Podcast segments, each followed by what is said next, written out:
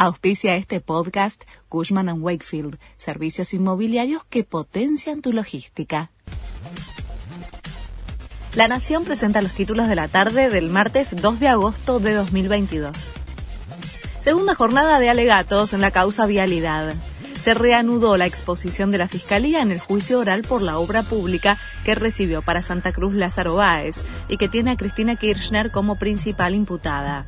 Las licitaciones eran una ficción porque no hubo control, dijo el fiscal Diego Luciani al comenzar a analizar las obras adjudicadas a Báez se levantó el paro de colectivos.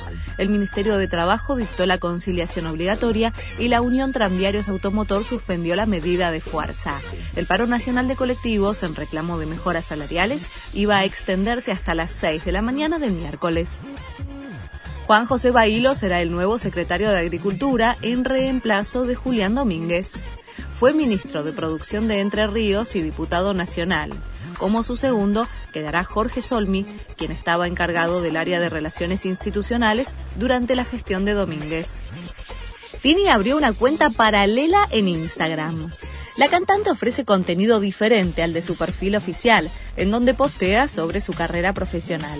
En su nueva cuenta, que suma seguidores minuto a minuto, compartió un video junto a Rodrigo de Paul, en donde muestran parte de la intimidad de la pareja que comparte junto a amigos unos días en Madrid.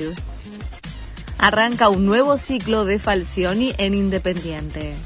El entrenador llegó esta mañana al predio del Rojo para firmar su vínculo con el club y dirigir esta tarde el primer entrenamiento el técnico llega en un momento complejo del equipo, que recién anoche cortó una racha de seis partidos sin ganar. Este fue el resumen de Noticias de la Nación.